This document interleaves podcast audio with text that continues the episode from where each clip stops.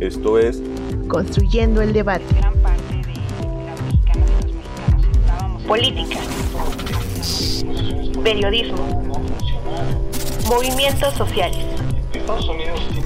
Cultura. Opina, argumenta, analiza. Un espacio que se construye con tu participación. Esto es Construyendo el debate.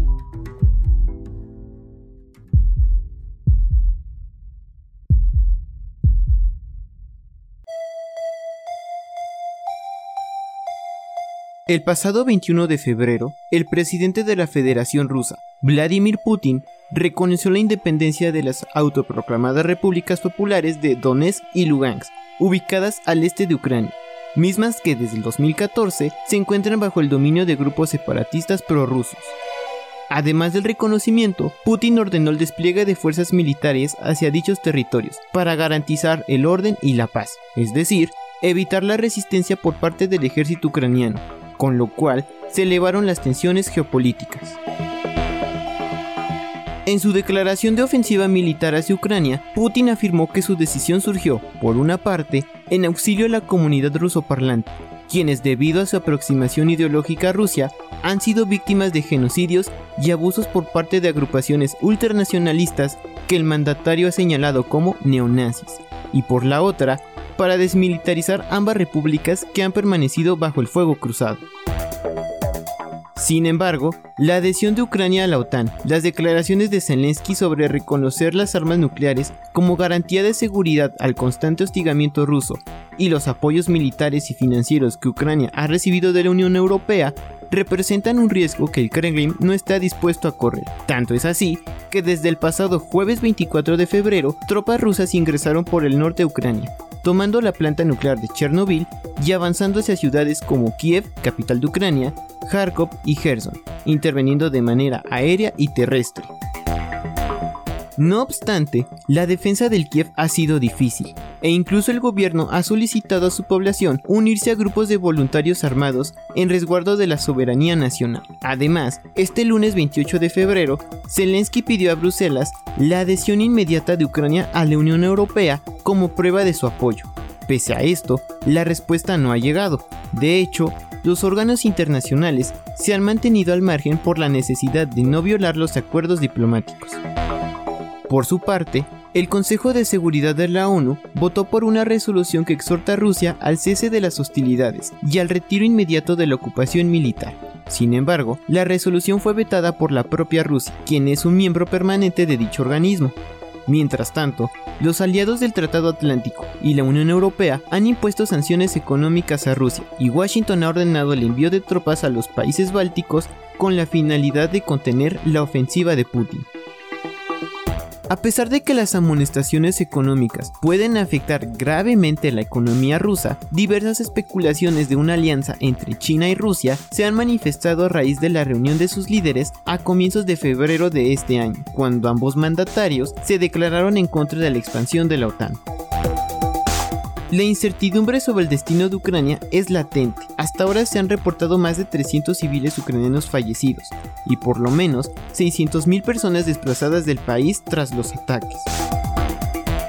México condenó el uso de la fuerza e invasión rusa, mientras que la economía mexicana se ha visto afectada sobre todo en el aumento de los energéticos como el gas y gasolina, y como consecuencia de ello, una permanente inflación.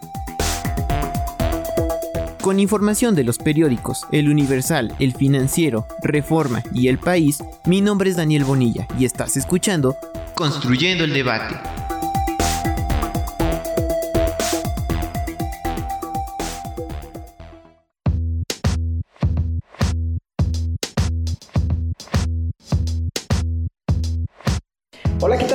Les saluda a su amigo Cristian Mariscal y esto es Construyendo el Debate, el podcast de la Facultad de Ciencias Políticas y Sociales de la UNAM que pueden escuchar todos los miércoles. Nos pueden seguir a través de Facebook y también de Instagram, donde puedan hacernos llegar sus preguntas, comentarios y sugerencias sobre los temas que quieran que abordemos en este su espacio. En Facebook nos encuentran como Construyendo el Debate y en Instagram como Construyendo-Debate. Si nos están escuchando a través de redes sociales, recuerden que pueden encontrar este podcast en el canal de YouTube de Construyendo el Debate, así como en Spotify. No olviden escucharnos, suscribirse y regalarnos un like.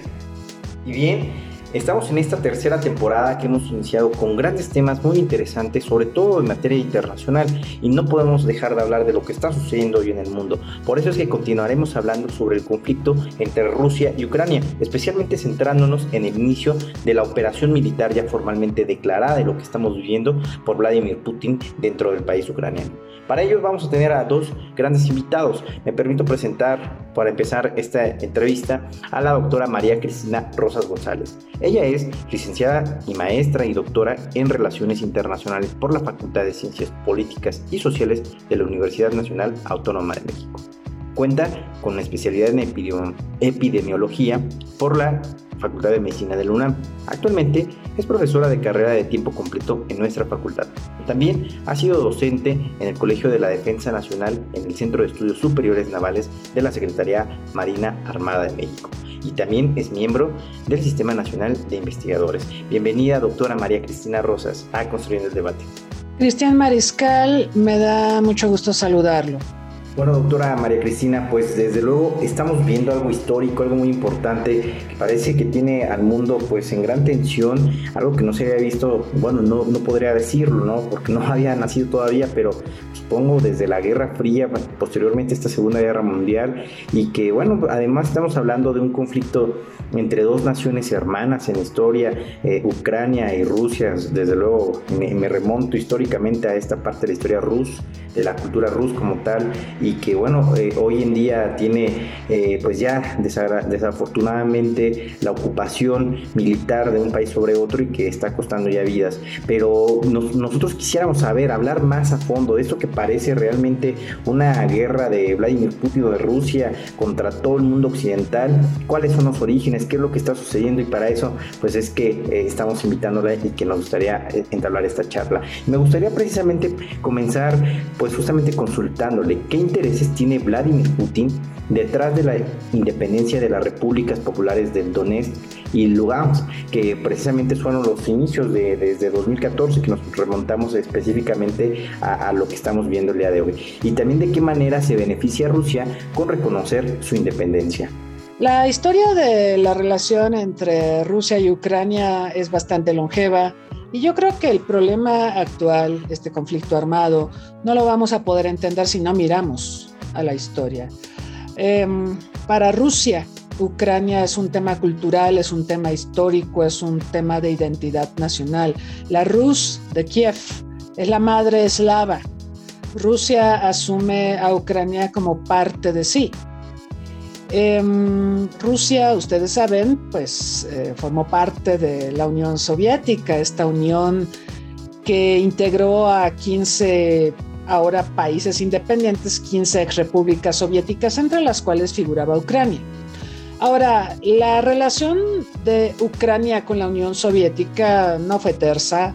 Recordamos que, por ejemplo, cuando Stalin estuvo al frente del poder en la URSS, desarrolló un proceso de colectivización de las tierras sumamente sangriento que implicó varias atrocidades en Ucrania, indujo hambrunas, murieron millones de personas ahí en Georgia, en otras partes de la Unión Soviética. Y por si fuera poco, Ucrania fue invadida por Alemania durante la Segunda Guerra Mundial. Y en esta invasión también los ucranianos fueron víctimas de atrocidades por parte de los alemanes. Entonces, la realidad es que Ucrania lo ha pasado muy mal en la historia eh, del siglo XX, antes también, pero en la historia del siglo XX. Y mm, cuando inició el proceso de descomposición de la Unión Soviética durante el gobierno de Gorbachev y eventualmente se desintegró esta unión de 15 repúblicas, eh, Ucrania proclamó su independencia. La independencia de Ucrania, sin embargo, pues se ha enfrentado a varios problemas. Uno de ellos es la situación de Crimea. Crimea es un territorio muy estratégico, Crimea y Sebastopol, porque ahí se encuentra la flota del Mar Negro, que es una de las salidas al mar más confiables para Rusia. Uno de los problemas que tiene Rusia es que no obstante ser el país territorialmente hablando más grande del mundo, tiene 17 millones de kilómetros cuadrados. Ahí podríamos meter fácilmente a 8 Méxicos y medio. Em, no tiene tantas salidas al mar. Al norte está el Ártico que está congelado, claro, claro, por el calentamiento global se está descongelando. Y de hecho hay una parte importante de la dirigencia rusa que considera que si hay un deshielo en el casquete polar, eso será bueno para Rusia porque va a poder explotar comercialmente los inmensos recursos naturales que se encuentran en el Ártico pero hoy por hoy no es navegable comercialmente porque implica muchos riesgos para la navegación, entre otros, por supuesto, los icebergs. Otra salida al mar pues podría ser por Vladivostok. El problema es que esa salida se topa eh, con la cercanía de Japón, un aliado estratégico de Estados Unidos, que le dificulta las cosas a Rusia. Rusia también puede salir por el Báltico, hay que recordar que tiene un territorio, Kaliningrad, que colinda con Lituania. Y Kaliningrad tiene una situación geopolítica y geoestratégica muy valiosa para darle una salida al mar Báltico a los rusos. El asunto es que en la Guerra Fría vimos varios incidentes, por ejemplo con Suecia, cuando los submarinos soviéticos salían por el Báltico y eran detectados por Suecia. Entonces la navegación por el Báltico es complicada Varios países miembros de la Organización del Tratado del Atlántico Norte tienen presencia en esa parte de Europa y por lo tanto el Mar Negro, Crimea y Sebastopol resultan muy estratégicos. En 1954 Nikita Khrushchev, que por cierto era ucraniano, le regaló a Ucrania Crimea como un gesto de amistad por todos los siglos de convivencia que han tenido Crimea y Rusia. En aquellos tiempos no importó en 1954 porque Ucrania era parte de la Unión Soviética, pero este tema sí importó cuando Ucrania nace a la independencia en 1991 y Rusia se da cuenta de que necesita el acceso al Mar Negro. Em, Rusia negoció con Ucrania varias cosas en el proceso de independencia de este territorio. Primero, recordar que Ucrania heredó armas nucleares de la era soviética. Como resultado del desmembramiento de la Unión Soviética, cuatro países, o tres más Rusia, van a tener armas nucleares de la extinta Unión Soviética. Kazajstán, que es donde de hecho se llevaron a cabo buena parte de los ensayos nucleares soviéticos en Semipalatinsk, Bielorrusia y Ucrania. En el caso de Kazajstán y Bielorrusia rápidamente entregaron su arsenal nuclear y su control a Rusia. En el caso de Ucrania, Ucrania estableció como única condición para entregar sus armas nucleares que Rusia se comprometiera a jamás violar la soberanía de Ucrania. Ese fue el pacto con, con los rusos. El hecho es que Rusia arrendó Crimea porque pues necesitaba acceso a, esta base militar en el Mar Negro. Pero con el tiempo el tema de Crimea se volvió escabroso y nosotros recordamos que Rusia, sobre todo tras el arribo de Putin al poder, ha buscado reivindicar la posición internacional de Rusia. Em, previamente gobernó a Rusia Boris Yeltsin, quien fue muy consecuente con Occidente y cedió a los ojos de los rusos espacios estratégicos de eh, influencia eh, rusa o eh, correspondientes a, a, lo que fue el espacio soviético varios territorios que formaron parte del Pacto de Varsovia, por ejemplo, en la Guerra Fría, ahora son miembros de la Organización del Tratado del Atlántico Norte, esta alianza militar antagónica a la que denuncia todo el tiempo Rusia. Eh, también los tres del Báltico forman parte de la OTAN y la OTAN se ha ido extendiendo, sí, al espacio postsoviético. Hay casos que parece difícil que se puedan resolver en términos de una membresía como el de Georgia y por supuesto el de Ucrania, una membresía en la OTAN porque Rusia asume que estos territorios son parte de su zona de seguridad. Wow, doctora, es que de verdad ha sido un remonte, eh, bueno, toda una construcción histórica, social, política, geopolítica la que nos ha estado haciendo y que le agradecemos mucho. Desde luego es algo social histórico lo que estamos viviendo y como mencionaba, pareciera como este bloque de, mundo occidental versus Rusia y que, bueno, eh, además el día de hoy, pues sí tienen gran tensión al mundo con nerviosismo por todo lo que está pasando. Y bueno, eh, pues sabemos entonces que este conflicto entre Rusia y Ucrania no es reciente, pero específicamente entonces, doctora, ¿qué fue lo que detonó un ataque bélico por parte de Vladimir Putin cuando en su momento pues se consideraba por muchos propios ajenos un, un líder que sí criticable en muchas acciones, pero desde luego un líder mundial, justamente cuando estamos viendo, me parece, la crisis de las democracias de Occidente y también eh, pues el, el, gran poder de, de, un líder que se ha mantenido durante ya más de dos décadas al frente del país ruso y que desde luego el poder la influencia que tiene tanto en Occidente como en Europa y toda la parte de, de Oriente, pues desde luego es de, de destacarse. El otro problema es que Ucrania es un país muy polarizado. Parece que la polarización es el signo de nuestros tiempos, ¿no? Vemos a un Estados Unidos polarizado, vemos a un México polarizado. Bueno, Ucrania no es la excepción. En Ucrania es bastante complejo, hay que decirlo, porque una parte de la población es prorrusa y otra parte es pro-occidental. Y Ucrania ha sido gobernada por seis personajes. El actual es eh, Volodymyr Zelensky, el presidente que hemos visto en varios videos donde convoca a resistir la invasión de Rusia y todo esto. Pero antes de él hubo otros cinco, casi todos corruptos, casi todos cleptócratas cleptócratas o acusados de nepotismo, de abuso del poder, acusados de tener inversiones eh, millonarias en el extranjero, mientras eh, Ucrania eh, se ha desenvuelto como el país más pobre de Europa, junto con Moldovia. Em, este hecho pues eh, no lo podemos dejar pasar. Ucrania estaría llamada a ser una potencia agrícola mundial porque además tiene ese suelo, esas tierras negras que son tan fértiles. Desafortunadamente la corrupción tan grande que ha operado en este país con líderes tan corruptos ha colocado a Ucrania en la miseria. Entonces hay oligarcas, por supuesto, hay unos poquitos muy ricos y el grueso de la población lo pasa mal. Esta es la razón también por la que Zelensky, que es prooccidental, por cierto, llegó a la presidencia. Él era un cómico de televisión, él tenía un programa de televisión eh, donde encarnaba a un maestro que eh, fue filmado por un alumno, lo filmó con su teléfono, cuando este maestro empezó a despotricar contra la oligarquía ucraniana y este muchacho usó este video y lo subió a redes sociales y el maestro se volvió tan popular que cuando se postuló a la, a la presidencia ganó las elecciones.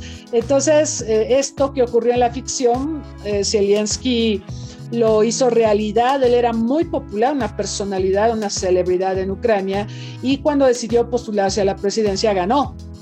Em, no ganó en primera ronda. En Ucrania la ley dice que si te postulas a la presidencia y no obtienes 50% de los votos, hay que hacer otra ronda. Fue en la segunda ronda donde venció a Poroshenko. Em, ganó por tres cuartas partes de los votos Zelensky. Zelensky cuando llegó al poder pues buscó negociar con Rusia. Mire, em, en 2014 no bien habían terminado los Juegos Olímpicos de Sochi, estos Juegos de invierno, en una localidad muy cercana a Georgia, por cierto.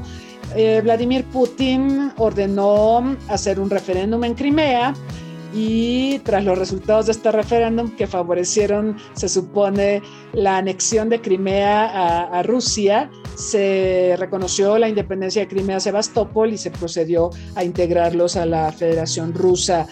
Eh, por supuesto, Crimea y, y, Sebastopol, pues sí son zonas donde predominan los ucranianos prorrusos. Pero además de, este movimiento, em, Putin también eh, eh, se acercó y ocupó Donetsk y Lugansk en la parte oriental de Ucrania y ha apoyado a los prorrusos de estos territorios, a los que eh, les ha brindado armas y también pues esto ha desencadenado una crisis grave que ha llevado a muchos ucranianos a salir de ahí. Tenemos un problema de desplazados eh, internos y de, un éxodo. Hay una diáspora ucraniana que tiene que ver directamente con la ocupación de estos territorios. Em, pero bueno, esto pasó en 2014. Cuando Zelensky llega a la presidencia en 2019, pues va a buscar acercamientos con Putin para tratar de resolver eh, la problemática de Donetsk y Lugansk, donde hay muchas, muchas confrontaciones, hay un tráfico de armas, hay escaramuzas militares. Entonces, esto llevó a que se establecieran los famosos protocolos de Minsk, los cuales también fueron acompañados por los países europeos, sobre todo por Alemania con Angela Merkel y por el presidente de Francia, Emmanuel Macron. Em, estos eh, protocolos de Minsk son importantes porque pues establecían una serie de obligaciones para las partes, tanto para Ucrania como para Rusia, el cese al fuego, el intercambio de prisioneros, la desmilitarización, pero pues estos acuerdos no, no se han cumplido y mm, en la medida en que ha habido un estancamiento o, que hubo un estancamiento alrededor de estos acuerdos, es que Zelensky empezó a acercarse a Occidente, em, planteó, por supuesto, integrarse a la Unión Europea y también ingresar a la Organización del Tratado del Atlántico Norte, lo que, por supuesto, arrancó la ira de Vladimir Putin. Em, entonces, eh, bueno, estos elementos me parece importante traerlos a colación porque son el antecedente de la crisis actual Doctora, agradeciéndole de nueva cuenta qué puntuales respuestas y, qué completos los comentarios que usted nos está proporcionando. Y en ese sentido, para poder ir cerrando con su participación, que de verdad esperemos nos pueda seguir ampliando más estos conocimientos y esta información que ha sido tan interesante.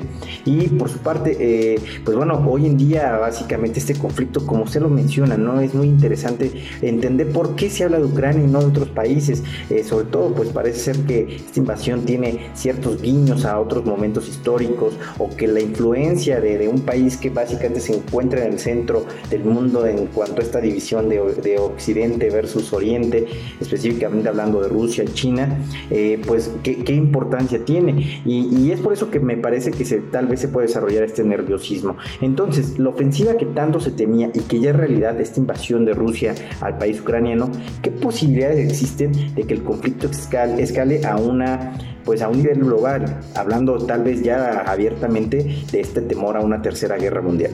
Lo que detona el conflicto bélico actualmente son una cadena de acontecimientos que tenemos que mirar puntualmente. Este conflicto se ha venido gestando desde hace tiempo, pero han pasado cosas recientemente que llevaron a Putin a tomar la decisión de atacar Ucrania.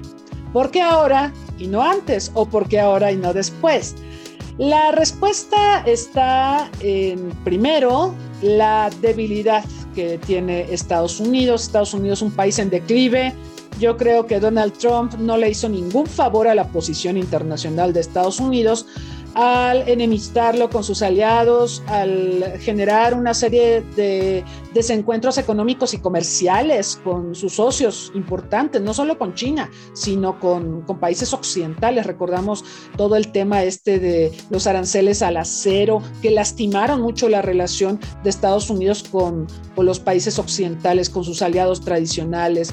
Trump también despotricó contra el multilateralismo, contra la UNESCO, contra la Organización Mundial del Comercio, contra la Organización Mundial de la Salud en plena pandemia. Entonces, la imagen internacional de Estados Unidos, pero además su, maniobra en, en, las relaciones internacionales, su posición en el mundo se deterioró marcadamente con Trump. No es que esto haya comenzado con Trump, nosotros sabemos que ya desde hace décadas se viene hablando del declive de Estados Unidos. Lo que yo veo es que Trump aceleró este declive y Joe Biden no ha podido, no ha sido capaz de restituir la presencia y el prestigio internacionales de Estados Unidos.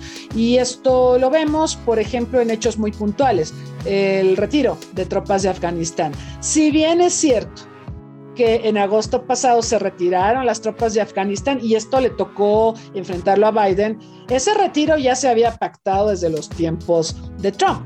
Pero, claro, el propio Trump ha usado el momento agosto de 2021 para despotricar contra Biden y defenestrar al presidente de Estados Unidos diciendo que es un presidente débil, que es un presidente que no proyecta liderazgo, que las cosas serían mejor si Trump fuera presidente. Esto también se dice ahora a propósito de la guerra. Hay quien dice que posiblemente esta guerra no habría estallado si Trump fuera el presidente de Estados Unidos, dada la estrecha relación eh, y tan cordial, ¿no? Que ha mantenido históricamente con Vladimir Putin.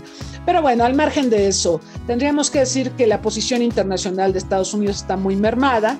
Quisiera recordar también el hecho de que no bien se había retirado Estados Unidos de Afganistán en agosto pasado, el presidente Volodymyr Zelensky de Ucrania llegó en visita de Estado a Estados Unidos. Eh, Zelensky tiene un problema con Biden, hay que citarlo, y este problema es una herencia de Trump. Resulta que en 2020, cuando Trump era todavía presidente y obviamente pues estaba postulado para la reelección, llamó al presidente de Ucrania, Zelensky, para pedirle que le proporcionara información confidencial sobre el hijo de Biden, de manera que se pudiera incriminar al entonces candidato demócrata durante el proceso electoral de 2020. En otras palabras, lo que le pidió Trump a Zelensky fue conspirar contra Joe Biden.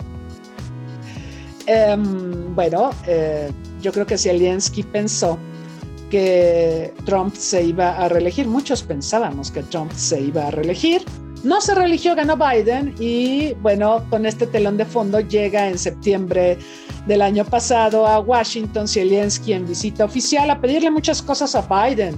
Le pidió que influyera en la cancelación de este oleoducto em, que se está construyendo entre Rusia y Alemania para abastecer de combustible a Europa. También le pidió armas, porque hay que recordar que hay un embargo o había un embargo y una serie de sanciones eh, de armas tanto hacia Rusia como hacia Ucrania, pues producto de la guerra, más bien de la confrontación, porque no llegó a ser una guerra a gran escala de 2014. Entonces Zelensky le pidió a Biden poner fin a, estas restricciones y poder acceder a armamento más tecnologizado eh, con el que pues eh, Ucrania pudiera eventualmente defenderse eh, de ser necesario. Lo cierto es que Biden fue distante en esta reunión con Zelensky. Biden no olvida la traición de Zelensky, esto lo sabe Putin perfectamente, entonces ese es un factor a considerar. Otro factor a considerar es la debilidad de la Unión Europea. La Unión Europea está mal y de malas. Primero por el Brexit, que la dejó muy debilitada. Luego por la pandemia, que pues fue de las primeras regiones en eh, ser verdaderamente em, devastada por los contagios y todo lo que veíamos en Italia y en España. Y, y bueno, fue muy dramático. Pero encima de todo, el año pasado, Angela Merkel, la política alemana más prorrusa que ha tenido Europa, se retira, se retira como canciller eh, de Alemania. Y esto deja un enorme vacío de poder en Europa. De por sí, le decía, Europa no trae la suya, eh, proyecta debilidad por los sucesos del Brexit, por la propia pandemia, y ahora sin Angela Merkel no hay una capacidad de interlocución creíble con Putin. Eh, por supuesto, Macron, el presidente de Francia, que por cierto enfrenta elecciones este año, elecciones presidenciales, y su popularidad está por los suelos, está tan mal como la de Biden. Menos del 40% están conformes con la gestión del presidente francés. Macron ha querido, ha querido y ha buscado ser el interlocutor con Rusia y ha hablado varias veces con Putin a lo largo de, esta guerra, pero eh, francamente está muy lejos, muy lejos de Angela Merkel. Yo me atrevería a decir que estamos viendo una crisis de liderazgos en todo el mundo, porque Angela Merkel sin duda es, es una gran lideresa, es una persona que supo poner orden en momentos críticos en la historia reciente de Europa y tenía una capacidad de interlocución con Putin y Putin la escuchaba y mm, había la posibilidad de negociar muchas cosas entre ellos dos. Ella no está ahora, entonces se vuelve muy tortuoso el proceso de interlocución entre Europa Occidental y Rusia. El otro factor, por supuesto, es el ascenso de China. China se está perfilando como gran potencia y ahora se habla mucho de un mundo bipolar, cosa que a Rusia no le gusta tanto. Le gustaría un mundo más tripolar, ¿no? Donde Rusia pudiera tener una cierta ascendencia en las relaciones internacionales. Y de hecho esta guerra contra Ucrania es parte de este reposicionamiento que está buscando Rusia en el mundo. Vaya, Rusia es aliada de China. Estos dos países tienen una relación estratégica formidable que podemos constatar en varios sucesos. Bueno, desde luego el comercio de armas. Eh, hay que recordar que China enfrenta sanciones occidentales por el tema de Tiananmen y Rusia es su gran proveedor de armas. Pero además ellos son estratégicos aliados porque repudian la pretensión de Estados Unidos, por lo menos desde el 11 de septiembre, de ser el hegemón en, el mundo, pero además de meterse en una esfera de influencia que tanto China como Rusia consideran propia, que es Asia Central. Con el pretexto de la lucha contra el terrorismo, Estados Unidos ha mantenido eh, una presencia muy importante en la zona que molesta tanto a Rusia como a China. Entonces hay varios factores que han hermanado a estos dos países, los veíamos a los dos líderes en la víspera de los Juegos Olímpicos de Beijing 2022 y China le ha dado un espaldarazo muy importante a Putin.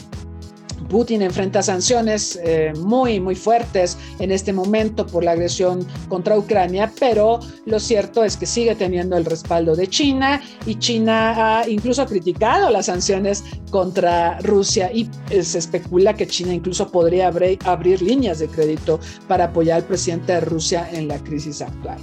Entonces, em, en esta reconfiguración del mundo donde asciende China y donde pues cada vez se ve más débil Estados Unidos, todo parecería indicar que Putin está apostando a una recomposición geopolítica del mundo donde Rusia sea un jugador clave. Em, me pregunta también sobre la ofensiva, em, qué posibilidades existen de que el conflicto escale a un nivel global. me han preguntado mucho si eh, vamos a una tercera guerra mundial. Em, la OTAN, la Organización del Tratado del Atlántico Norte, si bien está enviando armas a Ucrania para que tenga con qué defenderse frente al aparato militar ruso, que es enorme, pero que no ha logrado obtener la victoria tan rápido como se esperaba por cuestiones logísticas y demás. Esto de que se les acaba el combustible a los tanques rusos tiene que ver con la percepción inicial que se tenía de que iban a obtener una victoria muy rápida. Pero pues no, el conflicto se está prolongando y ahora hay problemas de abastecimientos logísticos, ¿no? Entonces, el conflicto se va a prolongar, pero aquí lo que es interesante es pensar, dado que el presidente Putin dijo que había puesto en alerta máxima su stock nuclear, sus armas nucleares. Habría que pensar si este conflicto nos va a llevar a una tercera y posiblemente última guerra mundial. La realidad es que yo creo que los dichos de Putin tienen que ver mucho con las sanciones que se le están aplicando porque son sanciones muy poderosas. Las sanciones son de todo tipo, son económicas, son financieras, son comerciales, son diplomáticas son incluso culturales y deportivas. La FIFA acaba de echar a, Rusia del Mundial de Qatar, por ejemplo, y el COI, el Comité Olímpico Internacional, ha denunciado que Rusia violó la tregua olímpica una vez más, también la violó en 2014, ¿no? Porque la tregua olímpica se supone que pugna porque los conflictos, eh, los conflictos internacionales cesen siete días antes de la celebración de los Juegos Olímpicos y siete días después. Esta tregua, pues obviamente Rusia no la respetó. Así que hay varias sanciones también deportivas contra atletas y, los futbolistas, ¿no? Y, esta sanción... Em, respecto al, Mundial de Qatar, pues también es algo, algo que impacta en, el ánimo de la población rusa.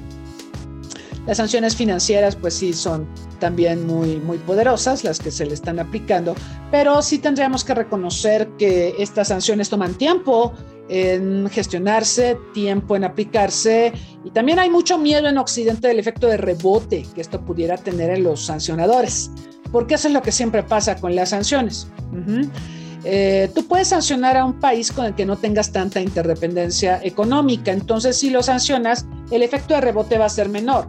Pero pues resulta que hay muchos intereses económicos y de inversiones de Occidente en Rusia y estas sanciones que el propio Occidente está aplicando contra Rusia podrían revertirse contra los intereses occidentales. Ahora, esto de que se interrumpió lo de la construcción de, esta instalación eh, de hidrocarburos eh, en Alemania, eh, ahora es posible porque está terminando el invierno, ¿no?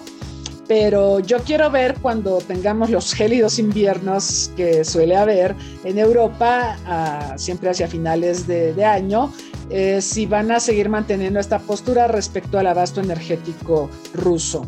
Em, Rusia siempre ha usado su enorme poder como potencia energética para presionar a Europa y obtener de Europa las concesiones que desea. Entonces, eh, es un escenario complejo.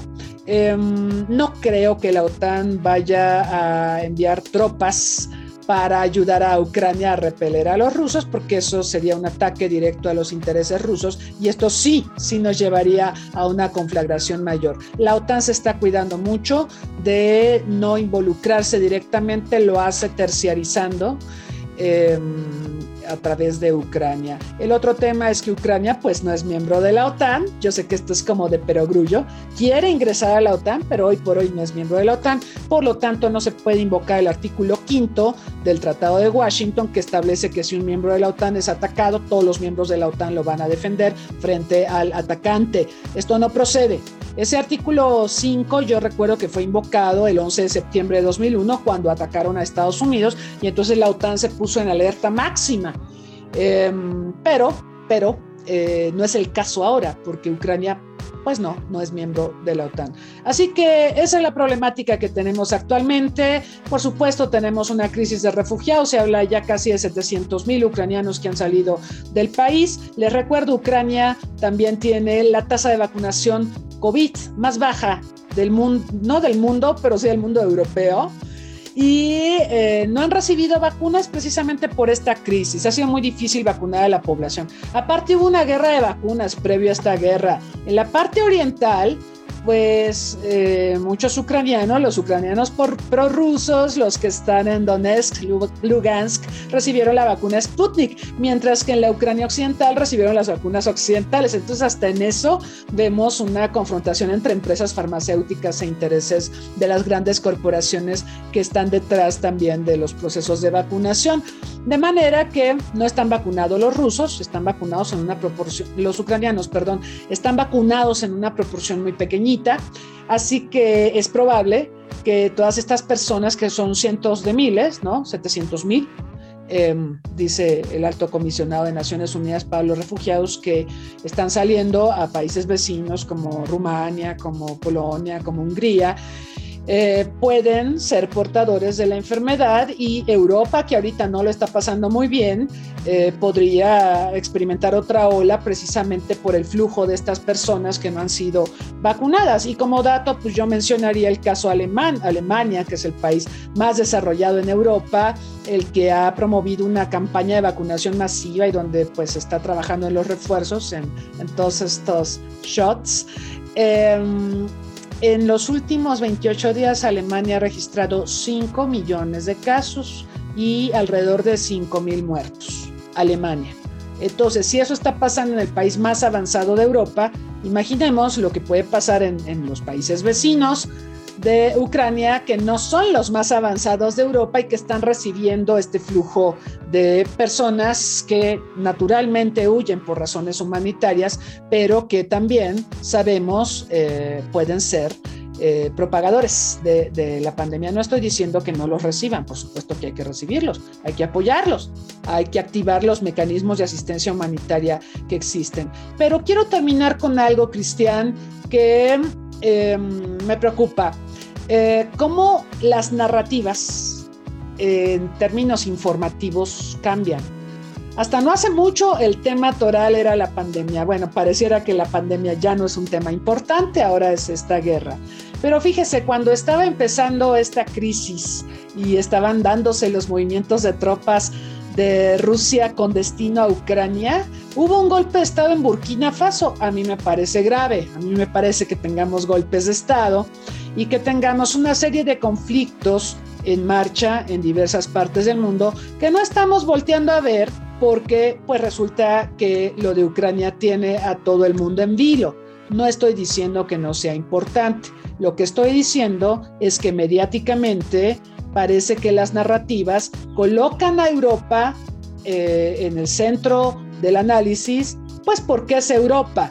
Si esto hubiese ocurrido en países periféricos, yo le puedo asegurar que ni siquiera estaríamos tratando el tema o lo tocaríamos como algo exótico o algo que no es importante, ¿no? Y a mí me parece que todos los temas son importantes, lo digo como internacionalista. Me preocupa también este boicot informativo que está decretando Occidente contra Rusia, porque las sanciones también se extienden a los medios de información rusos como RT, Russian Today, y contra Sputnik News. Entonces las narrativas que estamos escuchando y viendo cotidianamente son las de Occidente. Y estas narrativas sabemos que son antirrusas, ¿no? Y en aras de la equidad yo sí pediría y me gustaría ver la narrativa rusa. Me gustaría saber qué piensan ellos, qué están haciendo y por qué lo están haciendo. Me gustaría escuchar de ellos cuál es la lógica de este conflicto. Eh, pero eso no lo podemos tener porque ahora Occidente ha bloqueado cualquier información procedente de Rusia. Entonces no tenemos equidad en, el análisis, no tenemos equidad tampoco respecto a la atención que le prodigamos a los temas. Europa es importante, el resto del mundo no importa. Bien amigos, vamos a hacer una pequeña pausa para poder ir a nuestra cápsula en el librero. En el librero.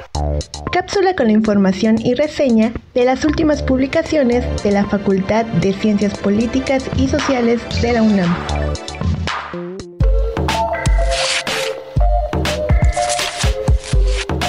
¿Sabías que hay estudios de género en la ciencia política?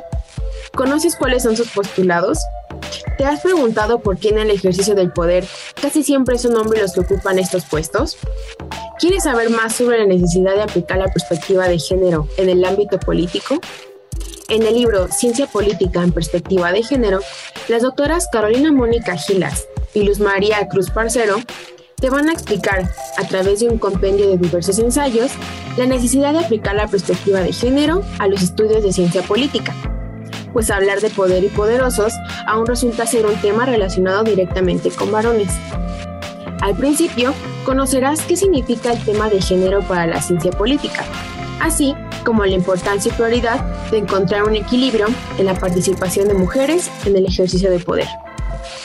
Más adelante, Serena Cheu y Flavia Frinderberg te explicarán cómo el feminismo y el neoinstitucionalismo feminista han sido movimientos ideológicos y políticos que buscan nuevas estrategias de investigación que incluyan el género en la política. También te invitarán a cuestionarte sobre la desigualdad entre hombres y mujeres en diversas esferas del sistema político. En la segunda parte, titulada Las mujeres en la sociedad, Cristian Amauri Asensio te dará las herramientas necesarias para adentrarte en temas como la cultura política y la influencia que tienen las relaciones de dominación y poder vinculadas al patriarcado. Mientras que, de la mano de Georgina Sosa, Lorena Umaña y otros investigadores, conocerás más a fondo sobre la disciplina de comunicación política y la participación electoral de las mujeres, para entender mejor la importancia de una igualdad participativa. Cuando estés llegando a la recta final de este libro, Carolina Gilas y Daniel Thatcher te invitarán a que conozcas el efecto que han tenido los estudios de género sobre los partidos políticos y cómo se ha modificado el papel de las mujeres en la representación política.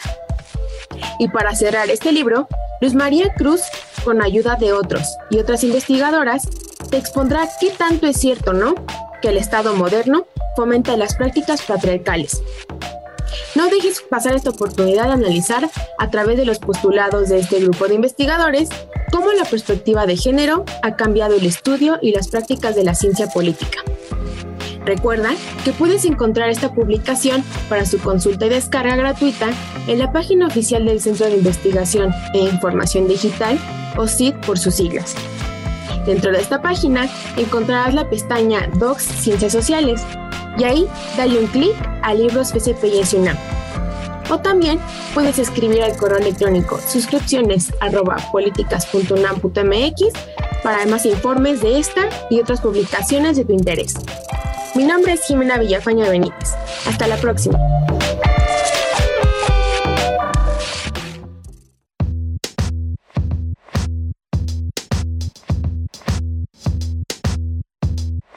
Muy bien, amigas y amigos, regresamos a este episodio. Bueno, y de nueva cuenta agradeciéndole a la doctora María Cristina, hemos tenido una parte, una primera parte interesantísima, con datos muy puntuales y desde luego algo que nos vislumbra muy bien el origen de este conflicto armado que estamos viendo entre Rusia y Ucrania. Ahora me permito presentar a nuestro segundo invitado de este episodio, al doctor Carlos Eduardo Ballesteros Pérez. Él es licenciado en Relaciones Internacionales, doctor y maestro en Sociología, los tres grados otorgados por la Facultad de Ciencias Políticas y Sociales de la UNAM. También es profesor de carrera adscrito al Centro de Relaciones Internacionales, así como del programa de Estudios Políticos y Sociales del posgrado de la Facultad de Ciencias Políticas y Sociales de la UNAM. Bienvenido también a Construyendo el Debate, doctor Carlos Eduardo Ballesteros. Muy buenos días, Cristian Mariscal. Es un placer estar nuevamente en Construyendo el Debate. Doctor Carlos, en esta primera parte de nuestro programa tuvimos pues un contexto muy interesante acerca de una explicación de cómo nos se ha ido desarrollando este conflicto armado y pues dándole la bienvenida nuevamente aquí a Construyendo el Debate, doctor Carlos Eduardo Ballesteros. Me gustaría comenzar esta parte con usted consultándole que pues se sabe, eh, básicamente estamos hablando de una guerra entre Occidente o todos contra Rusia, ¿no? Por esta invasión que está haciendo Ucrania, pero ¿quiénes están del lado Rusia? ¿Quiénes podría considerar como aliados? Se sabe que el líder de China, al igual que el de Rusia, Vladimir Putin, está en contra de la expansión de la OTAN, que parece ser el punto central de este conflicto. Pero ¿qué papel tiene China ante esta disputa? ¿Es posible que de ser necesario apoye a Vladimir Putin en la guerra contra Ucrania? Eh, como sabemos, eh, hay una alianza eh, importante entre Rusia y China eh, que se consignó de manera muy eh, cercana en un comunicado conjunto, una declaración conjunta del 4 de febrero, en donde China Rusia establecieron una línea de amistad sin límites, como se, como se eh, definió, y en, este, en este, eh, eh, esta declaración, en este comunicado conjunto de, Rusia y de, y de, China, una de las líneas importantes precisamente es el rechazo por parte tanto de, de la potencia euroasiática, que es Rusia, como, como, como de China en, en, su calidad de potencia emergente, el rechazo de las dos potencias a la ampliación de la OTAN. El tema de la OTAN es fundamental para, eh, para Rusia, como todos sabemos, y eh, eh, el respaldo de China en esta posición es importantísimo para Vladimir Putin. Esta es una, una, una eh, cuestión que veremos cómo, cómo se desarrolla en los siguientes días, eh, semanas y meses, pero lo que hemos visto en lo inmediato es que China más bien ha tenido una posición cautelosa tras la invasión rusa eh, a Ucrania. Eh, si bien no condenó abiertamente la invasión, eh, sí se abstuvo en el Consejo de Seguridad eh, lo, eh, eh, cuando se discutió precisamente el tema de la invasión de Rusia a Ucrania y se intentó un punto de acuerdo para rechazar esta, esta invasión.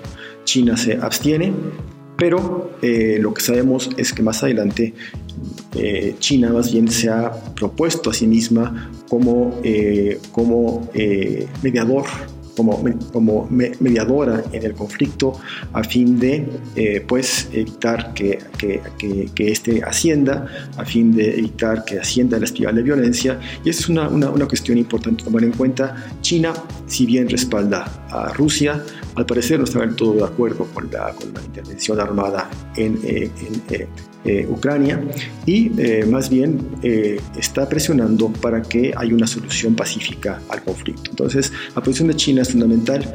Si hay un factor que puede influir actualmente en la decisión de Vladimir Putin de invadir a Ucrania, es China. China tiene, tiene un, peso, un peso, sin duda alguna, mayor en este, en este proceso.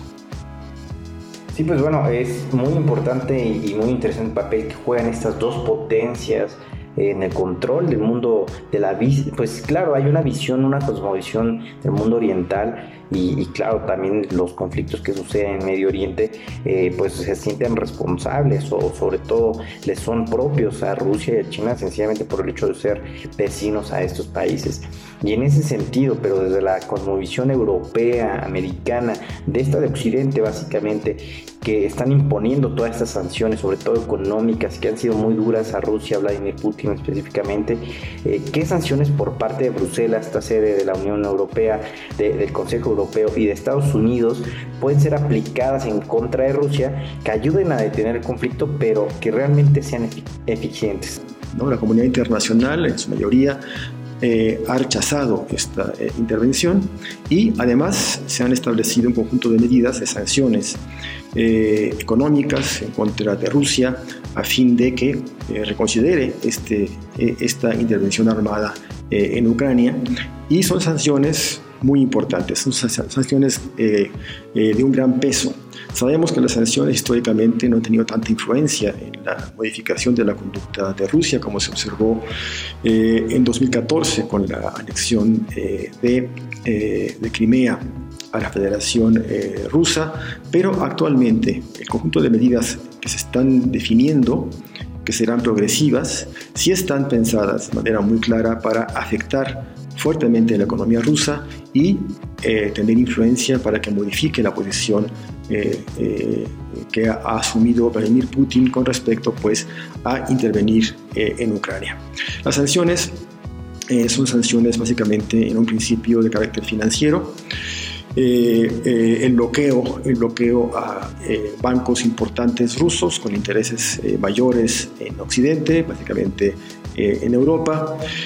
Muy importante, creo que quizás es la acción más contundente y principal, es el bloqueo eh, de los fondos, los fondos soberanos de, Rusia, del Banco Central Ruso, en eh, instituciones internacionales, instituciones bancarias internacionales. Eh, Rusia cuenta con un fondo muy, muy grande de, de 360 mil millones de dólares eh, eh, y este, eh, este fondo es, es vital para, para, Rusia en este momento en que se desarrolla este conflicto y son los recursos con los que cuenta precisamente para enfrentar las sanciones. Pero al estar actualmente todo el sistema, sistema financiero interconectado, ¿no? como, un sistema global, hay la capacidad para, eh, ejercer presión en torno a, estos, a este fondo soberano del Banco Central eh, eh, ruso y por tanto con esta acción pues influir en la modificación de posiciones por parte del gobierno, el gobierno ruso. además de esto, pues también se, están, se ha planteado pues bloquear bloquear eh, las exportaciones de tecnología eh, a Rusia eh, y de esta forma pues afectar de manera importante a la industria rusa a la industria rusa y hay que decirlo de manera muy, muy, puntual principalmente a la industria militar rusa. También hay otras sanciones que están dirigidas en lo particular a la élite rusa eh, a la oligarquía rusa y eh, de manera principal a todo lo que sería el grupo en el poder, incluido Vladimir Putin. Entonces son sanciones que están siendo, se están instrumentando eh, de manera estratégica y que en efecto pueden tener capacidad para, para contener esta decisión, decisión de intervención militar de Rusia en Ucrania. Creo que, creo que hay, hay una, una, una, vía, una vía de presión eh, fundamental eh, que va a obligar precisamente a una, a una, reconsideración por parte de Rusia. Y de hecho eh, está detrás del inicio de conversaciones entre la delegación ucraniana y la delegación rusa a fin de buscar espacio para poder eh, eh, establecer un alto Muy interesante, doctor. Gracias por sus comentarios y bueno, también gracias por su participación aquí con nosotros en Construyendo el Debate. Estamos a punto ya de terminar este episodio y me gustaría cerrar también consultándole a usted. Este viernes, o el viernes pasado, ante el Consejo de Seguridad de la ONU, México, que recordemos que también México ha estado jugando un papel fundamental en estos últimos meses, incluso presidió el Consejo de Seguridad y es algo histórico, México reiteró su posición posición en contra de la invasión de Rusia sobre Ucrania. Sin embargo, si tuvimos un pronunciamiento por parte de canciller, incluso de, nuestro embajador o nuestro representante ante la ONU, pues las medidas por parte del presidente sí vienen a moderar un poquito esta, eh, esta declaratoria, ¿no? que no viene, pues digo, tal vez somos ajenos al, al conflicto, pero pues también estamos inmersos en esta visión occidental. En ese sentido, ¿cómo aporta esta decisión al cese con las hostilidades, el papel de México y en general, que incluso por ahí hubo un tuit del presidente ucraniano agradeciéndole a, la postura mexicana también, como a los países que tomaron esta postura, y en general, ¿qué medidas puede aplicar este organismo, refiriéndonos a la ONU, para poder detener la guerra, que finalmente es la intención para la que está creado? Y agradeciéndole nuevamente que haya estado con nosotros de nueva cuenta aquí en Construyendo el Debate. Todo va muy rápido, tenemos cómo, cómo evolucionan estas cuestiones y en este, en este contexto, por supuesto, es importante la posición de México. La posición de México en un principio no fue tan clara, ¿no? de hecho hubo una reclamación por parte del embajado ucraniano en México con respecto a la falta de, de definición por parte del gobierno eh, mexicano, pero muy rápidamente eh, hubo una respuesta por parte de la Cancillería, por parte del canciller Marcelo Ebrard, eh, condenando la invasión, eh, rusa a Ucrania, que es lo que corresponde, en consonancia con, con, la mayor parte de los países del mundo interesados precisamente en la preservación de la soberanía ucraniana. además, por supuesto, está el hecho de que México es actualmente parte del Consejo de Seguridad de la ONU, la representación de México eh, por parte del de, eh, de, embajador Juan Ramón de la Fuente, pues ha sido también en la línea de rechazar la intervención armada de Rusia en Ucrania, ¿no? Y por supuesto entonces con esto México se suma, se suma al conjunto de países que pues quieren influir de la mejor manera para evitar este conflicto, para evitar el ascenso de la violencia y para preservar precisamente el principio fundamental que es el de la soberanía eh, eh, nacional de eh, Ucrania en este caso. Entonces creo que sí, la posición de México es, es concordante con el consenso más amplio a nivel internacional, a escala, escala mundial, y pues esperemos que haya consistencia entre este, esta posición general de México, eh, tanto desde la Cancillería como desde el Consejo de, de, Seguridad, como también, por supuesto, en lo que se está discutiendo en la Asamblea, Asamblea General, de, en la Asamblea de la ONU. Eh, creo que, pues entonces, eh, es necesario tener mucha atención sobre estos procesos que se están definiendo a escala política internacional sin duda alguna, el conflicto entre Rusia y Ucrania viene a modificar las condiciones generales del sistema internacional y nos obliga pues a tener eh, un cuidado mayor con respecto al análisis, al estudio de este proceso. Muchas gracias. Bueno, amigas y amigos, ahí lo tienen. Grandes comentarios de dos expertos y sobre todo que nos pueden dilucidar sobre los alcances, orígenes y todo el contenido de este conflicto armado que estamos viviendo y que desde luego tiene el mundo en gran tensión. Y por nuestra parte, agradecerles a ustedes por habernos escuchado. Recuerden que nos pueden seguir vía Facebook como Construyendo el Debate y en Instagram como Construyendo Yo Bajo Debate. Y que además pueden escuchar los episodios pasados en nuestro canal de YouTube, en Spotify y en la página Cultura con Polacas que pueden encontrar en el sitio web de nuestra facultad. Si les gustó este programa, regálanos un like, compártanos con sus amigas y amigos y no dejen de escucharnos en el siguiente episodio. También déjenos un comentario. Este podcast es producido por la Coordinación de Extensión Universitaria de la Facultad de Ciencias Políticas y Sociales de la UNAM a cargo de la maestra María Auxiliadora Sánchez Fernández. Coordinación de producción, Carlos Corres Cajadillo. Asistente de producción, Jessica Martínez Barrios. Redacción, Claudia Chamarro. En la producción de cápsulas informativas, Daniel Bonilla. Diseño, Ángel Alemán. Se despide de ustedes su amigo Cristian Mariscal.